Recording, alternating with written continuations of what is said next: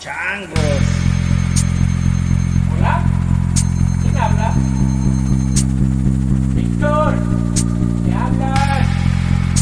Diles que no estoy. Hola, ¿quién habla? Puede ser. ¿Les gustó nuestro intro? Ah, aquí el doctor se rifó, ¿no? No manches, ya tenemos intro. ¿Cómo se ve que este programa cada vez está creciendo más y más y más, eh? O ¿Qué sea, podemos decir? intro, la verdad no me imagino qué va a ser la siguiente vez. Bueno, pues acompáñanos más otra vez a una edición más de El Bolsón de Higgs, donde vamos a explorar de forma poco ortodoxa cosas cool de la ciencia para gente cool como ustedes, ¿ok? Y pues bueno, estamos grabando directamente desde un rincón del mundo, York, Inglaterra, conocido también mundialmente como la ciudad de la eterna primavera. ¿Según ¿ok? quién, güey? Según, según yo. Ah. No, no es cierto. Por favor, quédense con esa plática entre amigos, colegas, que vamos a hablar sobre las ondas gravitacionales. Y bueno, Doc, ¿qué onda con las ondas? Ay, te dije que no íbamos a hacer ese chiste. Ya, güey, soy un Ya, tío. Bueno, bueno, an- antes de empezar con el programa de ondas, solamente quiero recordarles que, o sea, no- nosotros no somos expertos en estos temas. Sí somos físicos, pero mi área es biofísica. La de aquí, el doctor, es física de plasmas, ¿no? Efectivamente. Y bueno, nuestra intención es divulgar ciencia, ¿no? Entonces, nosotros queremos de alguna forma compartirles nuestra visión de la ciencia, cómo nosotros interpretamos estos temas tan interesantes y de alguna forma digerirlo para la audiencia general, ¿no? O sea, nosotros básicamente somos el medio. Somos el medio. Somos lo que hay entre el estómago y la cola. O sea, digerimos para O- ustedes. O sea, ustedes son la cola. Sí, ¿no? bueno, sí. Entonces, ok. somos muchas veces igual de, o sea, ignoramos lo mismo que ustedes, pero un día antes nos podemos estudiar un poquito Somos para gente normal. Oye, no les digas eso. para que No les digas eso. Ver, Dígame, pues, ¿qué onda con las ondas? A ver, ¿qué onda con las ondas, chavos? Entonces, todo empezó en 1916, cuando Einstein, en su teoría de la relatividad general, O RG, porque hemos visto que a ustedes los chavos les gusta contraer todo, que GPI, que, Que- POV. que Entonces queremos, PLL, entonces queremos estar en onda con ustedes y le vamos a decir RG de aquí en adelante. Relatividad general, RG. o la RG, este, Einstein predijo que objetos masivos acelerándose causan oscilaciones en el espacio-tiempo. Y estas oscilaciones se, prepaga- se propagan en todas direcciones. ¿Pero qué quiere decir eso, no? Entonces, ¿Qué quiere decir? ¿Qué quiere decir? A ver. A ver, en el programa anterior no definimos bien qué es espacio-tiempo, ¿no? O en términos generales. Entonces aquí les voy a hacer un ejercicio mental. Entonces, imagínense que tienen una tela, ¿no? Tiene una, o saquen Me- una tela. Me la imagino, ok. Imagínense que tiene una tela, la extiende. ¿Qué sea, tipo de tela? Una tela suavecita. Ah, ok. En mi mente. La extienden, ajá. Luego agarran. Ah, esa tela representa el espacio-tiempo, ¿no? Ok, Así sería el clarísimo. espacio-tiempo. Luego agarran una bola. Esa bola representa su hoyo negro. Entonces, pongan su hoyo negro ok. en el centro de la tela. Imagínense que la ponen, el hoyo negro en el centro de la tela. Esta se sume, ¿no? Entonces, eso es lo que sería lo equivalente, en que, lo equivalente a que pasa en la vida real, ¿no? Este, los objetos masivos como su hoyo negro o los hoyos negros, estrellas, planetas, deforman el espacio-tiempo y lo curvan, ¿no? Y ahora, ¿qué tiene que ver eso con las ondas gravitacionales, no? Dígame. Entonces, ¿qué? si de repente a su tela la agarran y le hacen así, aceleran a su hoyo negro y empieza a dar vueltas, este, el espacio se deforma, ¿no? La tela se deforma. Se, se deforma el espacio-tiempo. Y básicamente causa vibraciones en el espacio-tiempo que se propagan en todos lados. Suena lógico. Y bueno, ahí va otro ejemplo, ¿no? Por si no quedó claro. Imagínense, imagínense, doctor, que Me está, está en un río, aquí en York. Ve unos patitos, ¿no? Uy, muy bonito. Y se le hace fácil, ve una piedra, ¿no? Agarras la piedra y se la avientas a un pato. ¿Qué? No, no lo hagan, chavos. Gracias a Dios no le das el Ay, patito, qué bueno, pobrecito. pero cae en el agua, ¿no? ¿Y qué hace esto? Que hacen estas ondas expansivas, ¿no? Que se propagan a todos lados. Ok, Y cada vez son más débiles, ¿no? Mientras más distancia recorre. ok, Básicamente esas son las ondas gravitacionales, ¿no? Pero en el espacio-tiempo. ok. Y bueno, en la, en la vida real se, pre- se predice que estas ondulaciones en el espacio-tiempo pueden ser generadas por estrellas de neutrones u hoyos negros orbitando entre ellos. O sea, tienes dos hoyos negros o dos estrellas de neutrones dando vueltas así. As- Están orbitando entre ellas, ¿no? Ok. Ajá. Y por ejemplo, estas estrellas de neutrones Bueno, ¿qué son las estrellas de neutrones? ¿Cómo no? estaban orbitando? Disculpe. Ah, tienes dos hoyos negros, dos estrellas de neutrones haciendo... Bueno, para la gente de Spotify que no está viendo esto, el doctor está haciendo con las manos su gesto de. Gracias. Ah, muchas gracias por aclararlo, Ok. doctor. Ajá. Ah, y bueno, por ejemplo, ¿qué son las estrellas de neutrones, no? Eh, una forma muy fácil de definirlas es que son estrellas chiquitas, calientes y pesadas. Como y- mis primas. No, no es cierto. Bueno, pero la diferencia es que eh, estas estrellas de neutrones principalmente están hechas de neutrones. para, lo que, para los que no están viendo, nuestra productora no le pareció No, gracioso. así. No le pareció gracioso nuestro chiste. Y bueno, acuérdense, ¿no? Que los átomos están hechos de electrones, protones y neutrones. Estas estrellas principalmente están hechas de neutrones. Y bueno, hay eventos mucho más violentos en el universo, ¿no? Que pueden generar estas ondas. Estos eventos son, por ejemplo, dos hoyos negros chocando, colisionando. ah, choques entre estrellas de neutrones o supernovas, que las supernovas son, ex- son estrellas masivas que explotan al hacerse ancianas. Ay, ¿qué? Eso nos va a parecer. a- Eso nos va a pasar cuando seamos famosos y estrellas.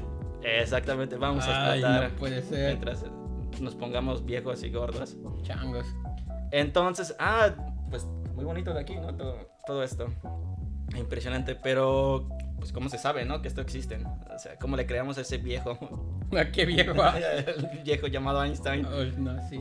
Bueno, pues ahí va un poquito de historia, ¿no? Entonces, en 1916, en la teoría RG, Einstein predijo estas ondas, ¿no?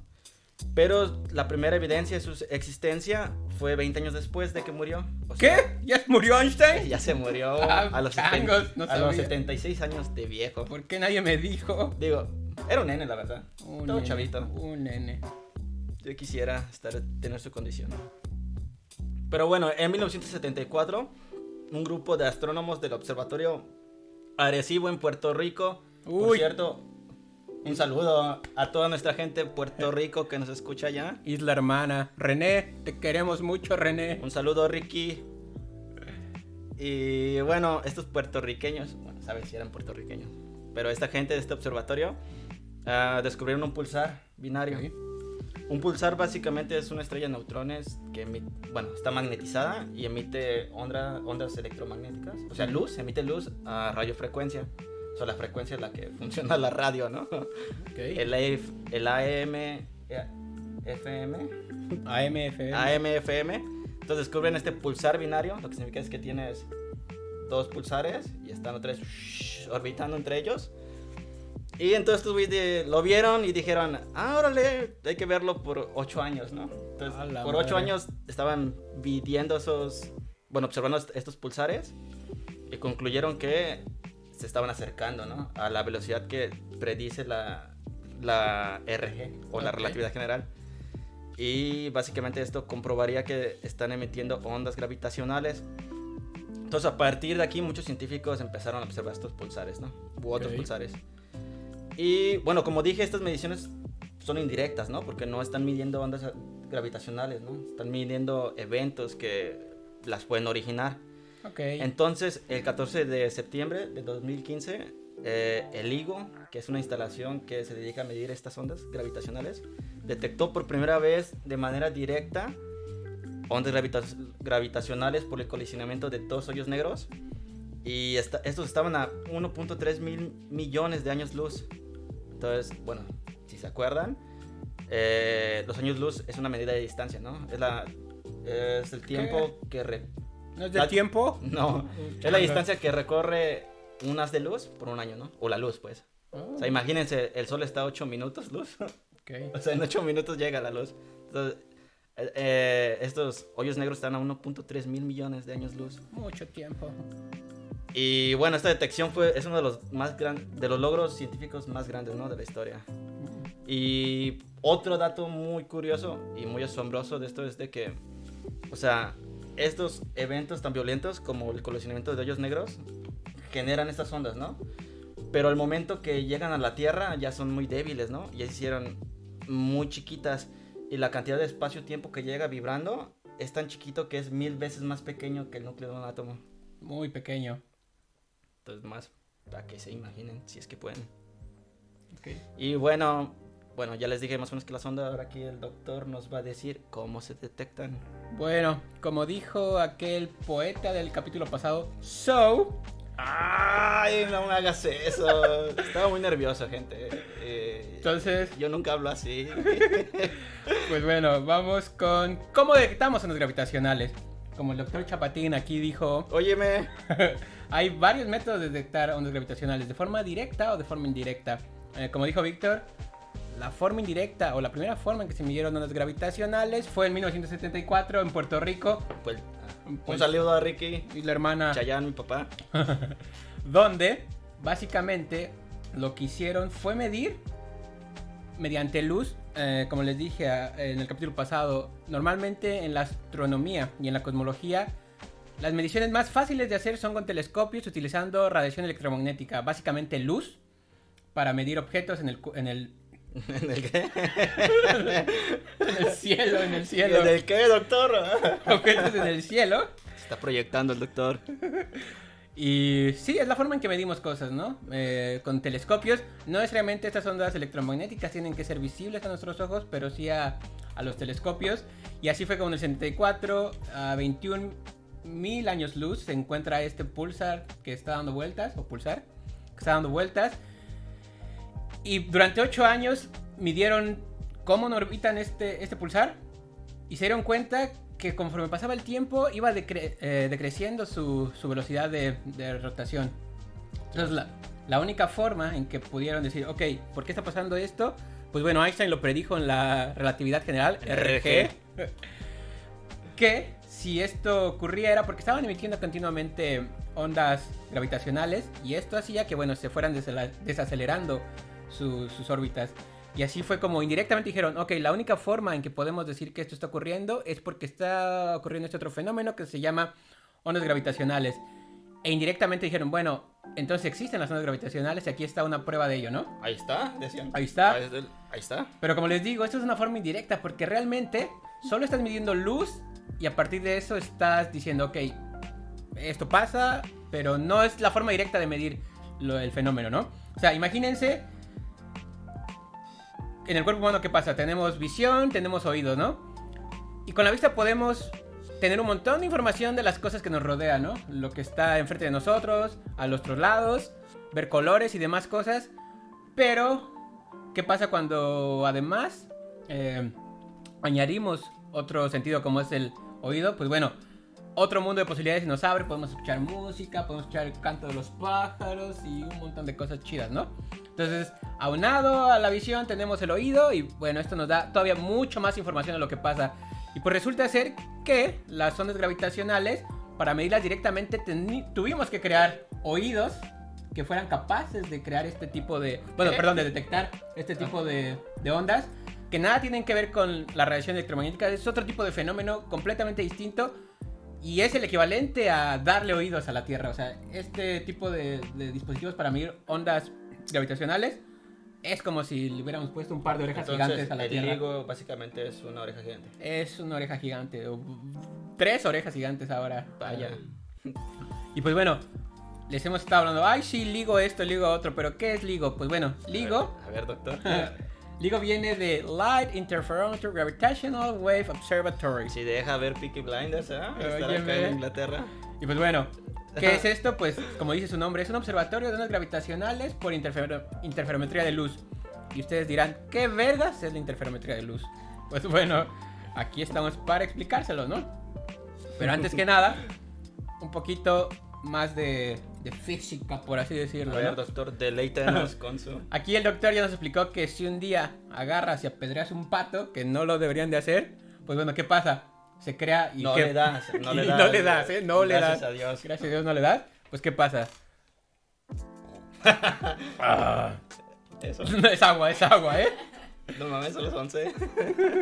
Es agua, güey. Ah, bueno. Ehm, ¿Qué pasa? Pues bueno, si agarras una piedra, es algo que puedes hacer tú o ustedes, perdón, en su casita. Eh, en un estanque avienta una piedra, ¿qué pasa? Se crea esta onda circular que se va expandiendo, ¿no? Ujú. Pero si un segundo después agarras, después de que aventes la primera piedra, agarras otra piedra. Y necesitas ser muy hábil, hábil para hacer eso. no, güey, la velocidad, tu mano derecha, mano izquierda. Avientas una piedra, luego con la izquierda otra. Ah, ya. ¿Qué pasa? Pues bueno, se crea esta segunda onda que eventualmente va a chocar con la primera onda. ¿Y qué va a pasar? Pues bueno, van a interferir y hay interferencia constructiva y destructiva. ¿Qué quiere decir esto? Si por buena suerte dos picos o las partes más altas de la onda o más bajas eh, interaccionan al mismo tiempo, pues bueno, estos se van estas se van a sumar y van a crear ondas, una nueva onda con el doble de amplitud, ya sea para arriba o para abajo. Pero por otro lado, si en la parte de la onda, de una onda más alta y una más baja interaccionan, ¿qué pasa? Se cancelan, ¿no? Se Se cancelan. cancelan. Entonces, esto pasa punto a punto, pero bueno, en conjunto, a esto se le llama patrón de interferencia. Y este patrón de interferencia es en un medio como agua, pero también pasa con la luz. Y si cumple ese patrón, si les paga seguro o no. Mm, Probablemente no, probablemente abusa de, Mm, de sus empleados. Típico patrón. Y pues bueno, eso es como se obtiene un patrón de interferencia. Y pasa lo mismo con la luz. Eh, la luz también es una onda. Y entonces si tienes eh, diferentes ondas interaccionando, pues bueno, va a haber patrones de interferencia. O sea, va, va a ser básicamente el mismo efecto que con una onda propagándose en agua o en un medio gaseoso. Entonces, pues básicamente el LIGO es esta cosa que se llama interferómetro, que utiliza el principio de, de interferencia entre ondas y es un concepto viejo, es, o sea, es un invento bastante viejo, pero ah, hoy en día sigue siendo utilizado para muchas cosas. Y pues bueno, básicamente lo que tienes son dos brazos, no humanos, sino, o sea, dos brazos de luz, que ¿qué haces? Agarras un haz de luz, ya sea una vela, una lámpara, hoy en día tenemos láseres, entonces agarras un láser, de alguna forma lo divides en dos, y entonces creas dos brazos de luz, o dos haces de luz, eh, normalmente se llaman brazos por, por cada, donde se propagan. Entonces, eh, este, estos haces, A ver, ¿cómo sería? bueno, como una L, uh, como... Entonces, pues bueno, tienes estos haces de luz que lo que sí tienen que cumplir es que tienen que viajar la misma distancia. O sea, Mm, tú separas tu haz de luz principal en dos, uno a la derecha, por así decirlo, otro a la izquierda, y entonces los dos tienen que recorrer la misma distancia, di- digamos, eh, 100 metros. Uno 100 metros a la derecha, uno 100 metros a la izquierda. Al final de esos 100 metros tenemos un espejo que refleja el haz de luz. Entonces los vuelve a apuntar hacia el inicio donde teníamos, donde los separamos y los volvemos a recombinar. ¿Y qué pasa? Pues bueno, si por buena suerte nada en el camino se interfiere en ninguno de nuestros haces de luz, o sea, se van a volver a recombinar y van a formar exactamente el mismo haz de luz que teníamos al principio porque no hubo interferencia y es el mismo, básicamente el- otra vez la, la misma luz. O sea, todo fine, no se deformó. No se deformó, nada. todo tranqui tronqui. No hubo onda gravitacional.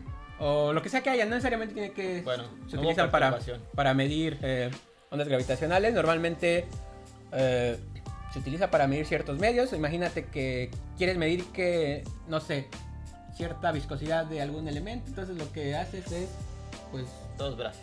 dos brazos, mandas tu haz de luz y entonces sabes qué tan viscoso es un medio cuando interacciona en un brazo tu haz de luz y en el otro no, y bueno, se recombinan y forman este patrón de interferencia y ya sabes, "Ah, ok, aquí hay una densidad de tanto que pudimos saber gracias a nuestro interferómetro. ¿Ok? Y entonces, pues básicamente es el mismo concepto de, de LIGO, pero llevado al extremo. O sea, cuando hay dinero, como en Estados Unidos, como con los gringos, eh, lo llevan al extremo. Entonces aquí nuestros brazos no son de 100 metros, que 100 metros es muchísimo de todos modos para un interferómetro, sino lo llevamos al extremo, que son 4 kilómetros. Entonces con estos 4 kilómetros de, chingo, de brazo, lo que podemos hacer es medir deformaciones en el espacio-tiempo de una diez milésima parte del diámetro de un protón. Esto, en otros términos más eh, científicos, por así decirlo, es 10 a la menos 19 metros. ¿Qué, qué es esto? Pues bueno, imagínese, señor escucha, que agarra usted un metro y lo divide 10 a la menos 1, o sea, la décima parte de ese metro que son 10 centímetros. Eso es 10 a la menos 1. Luego agarras lo divides otro 10%, eso es 10 a la menos 2, que ahora se vuelve Un centímetro. un centímetro. 10 a la menos 3 se vuelve un milímetro. Milímetro. Así seguimos, 10 a la menos 6 se vuelve una micra, que eso ya es el orden del tamaño de las células. Seguimos, seguimos. 10 a la menos 9 es ya cuando se vuelve más o menos... nivel- Nanómetro. nanómetros, que ya son los... eh, cosas como el ADN y todo eso. Y entonces seguimos así hasta la menos 19. O sea, quiere decir que agarraste un metro y lo dividiste en 10 millones de millones de millones de veces. O sea, de ese tamaño es capaz del LIGO medir la... Ay, qué listo. la... O sea, cómo se disturba el espacio, ¿ok? O sea, es capaz de medir una variación en el espacio de alguno de los brazos de esa magnitud, de 10 a la menos 19 metros. Entonces, es asombroso. madre, sí. ¿Ok? Entonces, pues bueno, como les digo, entonces LIGO es esta máquina súper sofisticada que lo que hace es que, pues bueno, continuamente está lanzando haces de luz. O sea, siempre está prendida esa madre. Básicamente siempre está prendida. Oye, oye, ¿y si se les va la luz? si se les va la luz, pues bueno, eh, se ¿Qué espera. hacen ahí? Ya se nos fue. Entonces, bueno, está continuamente prendida. ¿Por qué? Porque está midiendo y midiendo y midiendo. Entonces, lo que pasa es que como llegan las ondas gravitacionales a la Tierra, eh, son perpendiculares, pues va a pasar. O sea, que vienen del espacio, sí. Ajá. Tienen la Tierra y vienen del espacio. Así, merito. Para gente de Spotify, está Así. escribiendo cómo llegan. Con el brazo está haciendo. No, es... Bueno, entonces llegan las ondas continuamente. Digo, perdón, está funcionando continuamente el interferómetro. Entonces, si por muy buena suerte llega una onda gravitacional y por la forma en la que llegan, va a ser que eh, uno de los brazos del higo, que son perpendiculares, o sea, en forma de L, como ya les había mencionado, creo, espero. Entonces, uno de los brazos se va a comprimir mientras el otro se va a expandir. Entonces, lo que va a suceder es que uno de los haces va a viajar más tiempo, y lo- bueno, va a viajar más en el espacio y el otro menos. Entonces, al momento de que se recombinan, pues bueno, se va a crear este patrón de interferencia que les explicamos un poco. Entonces puede decir, ah, ok. O sea, como esto está en alto vacío, no hay nada que interaccione con estos haces de luz. Lo único que puede causar estas variaciones en el patrón de interferencia es que se haya comprimido el espacio-tiempo o se haya expandido en alguno de los brazos. O sea, esta cosa es tan precisa que si un tráiler pasa, es capaz de decir, ok, este... Ahí viene un tráiler. Ahí viene un tráiler. Bueno, o sea, sabemos que va a causar Ese patrón es de un tráiler. Sí. va a causar vibraciones, en el- va a haber cambios en el patrón de interferencia. O si hay un ligero temblor, va a notarse. Oye, oye, entonces esa madre es muy sensible, ¿no? Demasiado Supongo sensible. que no puede pasar gente por ahí. O sea, si hay un güey ahí, un, va- o hay un vago fumando Viviendo debajo y empieza a patear el, el acelerador. el, el interferómetro, lo va, lo va a notar el interferómetro. Señor, hay algo ahí. Ah, Otra vez el vago. Sáquenlo. Entonces, para que justamente dijeran, oye, güey, bueno, Houston, hay un vago. tenemos un problema. Entonces, justamente para que esto no pasara, dijeron, ok, tenemos un montón de varos, somos Estados Unidos, vamos a crear no solo uno, dos interferómetros. Entonces hicieron dos interferómetros en lados eh, separados básicamente por todo el país en Estados Unidos, eh, uno en Hanford y el otro en Livingston. Entonces, para estar muy muy seguros que estaban midiendo ondas gravitacionales, hicieron esto. Después la Unión Europea dijo, óyeme, óyeme, óyeme, yo también quiero participar en esto. Oye, óyeme, óyeme, yo también soy rico. Sí, entonces Y dijo- blanco. Ya no. crearon su, su propio interferómetro en Italia, se llama Virgo. Entonces, bueno, Como yo. un día agarraron y dijeron, oigan, creo que estamos midiendo algo en 2015. Bueno, no, fue en 2014, fue en 2014, ¿no? No, de 2015. Eh, Sí, ¿no? bueno, en 2015 lo anunciaron, pero fue en Ah, bueno, 2014. 2014, Porque bueno, obviamente sí. dijeron, ok, tenemos que estar muy, muy seguros que, Revisemos que no Sí. es ningún vago. que no es un vago. Entonces, eh, fue en 2014 cuando dijeron, ok, creo que estamos midiendo algo. Dijeron, ¿qué onda? Le dijeron un ligo al otro, le dijo, güey, creo que estamos midiendo algo. A ver, déjame checar. Efectivamente, también estamos midiendo algo. Efectivamente, Houston. Y... Ahora, bueno, ellos dijeron, ok, estamos midiendo algo en Ligo. ¿Qué onda tú, Italia?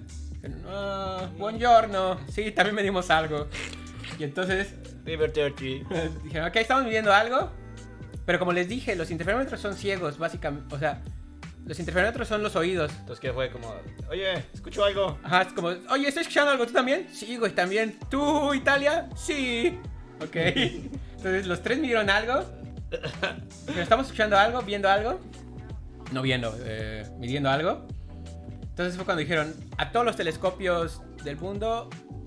Porque es un, o sea, una de las ventajas de tener tres es que a partir de tres ya puedes triangular más o menos en qué parte del espacio Bien. se está produciendo este, este evento. Entonces todos los telescopios del mundo les dijeron, ok, apunten para allá y vamos a ver qué onda. Y dijeron, ah, sí, Simón, allá se está creando, está pasando este evento de colisión entre hoyos negros. O sea, ahora sí ya podemos decir que esto que estamos midiendo corresponde a ese evento de hoyos negros. O sea, Tocando. es tan grande, o sea, tan masivo, hay tanta energía ahí que esto está produciendo vibraciones de espacio-tiempo que podemos medir. Lo está deformando el espacio. Está deformando Y el nos espacio. llega acá en pocas cantidades, pues. Y entonces, pues bueno, así fue como se dio la primera misión utilizando LIGO. O sea, LIGO es el proyecto estrella porque es el primero y es el más grande. Virgo es un poco más pequeño. Y también hay uno en Japón que se llama... Ka-. ¿Qué? no. Kagra. Entonces en Ah. Japón ya también tiene un interferómetro. Obviamente mientras más tengamos, pues vamos a ser más, más precisos en la localización de los eventos en que están ocurriendo. Obviamente mientras más poder tengamos en los láseres también. Pero bueno, se requiere mucho dinero. Oye, entonces tú crees que. Esto pasó en 2015, ¿no? ¿Crees Ujú. que si Einstein hubiera vivido y se hubiera enterado de la noticia, hubiera llorado? Probablemente no, era alemán, entonces seguro no tiene sentimientos. Mm, O no tenía sentimientos. ya. Oye, y a todo esto, entonces. ¿No hay una forma de detectar este, estas zonas gravitacionales? De, no sé, construir un interferómetro casero. Ah, güey, yo creo que sí, mira. Es A más, ver. apunten jóvenes, Ver, hay que darles chance de que saquen Los- su libreta. agarren lápiz, papel y apunten cómo hacer un interferómetro casero desde... Desde, desde, casa. desde casita. Sí. entonces, ¿qué se ¿Necesitan necesita? tijeras? Check. Cinta, Check. cinta de aislar, Ok. jabón para manos, lávense las manos. Jabón muy importante, sí. antibacterial. COVID. Necesitas 16 kilómetros de tubo, Ajá. 120 centímetros de diámetro, ¿ok? Ok. Necesitas dos láseres superpotentes, al menos. Dos cristales ultra puros para dividir tu gas. Ultra puro. Ok, necesitas cuatro espejos super reflectantes para reflejar tu gas. Ajá. Y probablemente muchas computadoras. Ah, bueno, básicamente todo lo que pueden encontrar en Una este, papele- una en la papelería de su o casa. si no, en la papelería. Bueno, así es como haces un interferómetro. Oye, doctor, entonces, muy bonito todo esto, pero ¿para qué sirve o qué? ¿Las tijeras? Ay. La productora dice que para qué las tijeras. Pues para cortar. Sí. Ah, Bueno. bueno, ¿y, y de qué sirve, no? O sea, O sea, muy bonito, pero ¿cómo hago dinero con esto? Ok, es una pregunta bastante válida eh, y muy recurrente. Porque la gente constantemente se pregunta: Ay, ¿Y en ¿por qué me afecta? El PRI robó más. ¿Por qué necesitamos gastar miles y miles, millones de dólares en ciencia que a corto plazo no me está dando nada, ¿no? O sea, no es como que esta detección diga, ay, sí, ya vivo mejor gracias a Ay, esto. para PlayStation 6 no, no va. Y obviamente es una pregunta válida, o sea, y ya nos vamos a poner en modo serios. Eh, A ver, doctor. o sea, cuando... Música aquí triste. O sea, gran parte de esto es que queremos en- que entiendan que los científicos no estamos aquí para dar soluciones al corto plazo a la satisfacción humana o a- al bienestar humano, No. sino simplemente, o sea, el enfoque principal de un científico es entender el universo, cómo se comporta el universo. Evidentemente hay personas muy listas que agarran este conocimiento desarrollado por científicos que llegan a la física básica, química básica, eh, biología básica, y son gente muy lista que Los da... ingenieros, dices. Ingenieros, no necesariamente ingenieros, eh, pueden ser también científicos que se dedican a Bueno. hacer desarrollos tecnológicos, que ahí sí nos afectan básicamente en nuestra vida diaria. Pero ese no es el fin de, de la ciencia como tal. O sea, el fin de la ciencia es eh, agarrar el universo, entenderlo, qué pasa. Es más, yo creo que ¿De dónde venimos? de dónde venimos, a, a dónde ¿Quiénes vamos. somos? Esa es una de las grandes preguntas, ¿quiénes somos, no? Sí. Eh, y pues bueno, o sea, estoy casi seguro que hace 300 años cuando Kepler pudo es- describir o dar las leyes para el movimiento de los planetas, nunca pensó que 300 años después iban a llegar a la luna a ciertos humanos o que iban a llenar el espacio de satélites para que tú jugaras con tu Nintendito el Minecraft. al Minecraft o al Goku o yo qué sé. Es la tienda más cercana, ¿no? Es más, el mismo Einstein, yo creo que ni siquiera se. O sea, en su mente no estaba el hecho de que gracias a sus avances en la relatividad general, RG, eh, RG, como los chavos. en nuestros bolsillos íbamos a tener eh, dispositivos con GPS que gracias a sus cálculos, o más bien a, a su teoría, podemos tener correcciones de, de la posición en, que se utiliza en el GPS. Y así es como con mucha precisión te puede decir tu, tu celular, ok, tienes que caminar 150 metros hacia el Oxxo más cercano. Con mucha por- precisión. Cuando pido un Uber, me lo manda a la otra Ah, cuadra. bueno, sí. eso- no, gracias Einstein, pero vivo aquí, no vivo allá. como dice mi Carlitos Vallarta, güey, eso ya es pedo de, de los Ubers, güey. Les enseñan a, Oye, a güey. llegar enfrente siempre. Este, entonces, bueno, de todo esto, ¿a qué huelen las ondas gravitacionales? Ya, güey, ese fue el capítulo pasado. Bueno, perdón, no puedo resistirlo. Bueno amigos, pues muchas gracias por Gracias por escucharnos vernos. en otro episodio más de. El Bolsón de Higgs. Y recuerden, No somos raros, los científicos no somos no raros. somos raros. Les traigo paz. Chao.